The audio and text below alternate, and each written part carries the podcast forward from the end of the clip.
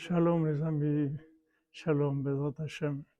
Depuis le 20 Shtia, la tombe de Rabbeinu Kadosh, Rabbeinu Nachman Melfega. Bracha pour tout le monde dans tous les domaines, Bezrat Hashem. Alors Rabbeinu nous dit un grand chidouche, il nous dit que notre argent, c'est l'énergie de notre âme. C'est-à-dire quand on, a, on doit recevoir de l'argent, ça veut dire qu'on doit recevoir de l'énergie pour notre âme. Et maintenant, le Satan, qu'est-ce qu'il fait? Il essaye de nous mettre en colère. Et avec cette colère, grâce de Shalom, on perd cet argent, c'est-à-dire on perd l'énergie de notre âme. C'est pour ça que nos sages disent que celui qui se met en colère, il est Toref Nafsho Beapo. C'est-à-dire il détruit son âme avec sa colère. Pourquoi il, il détruit son âme? Parce que la colère, ça fait perdre l'argent.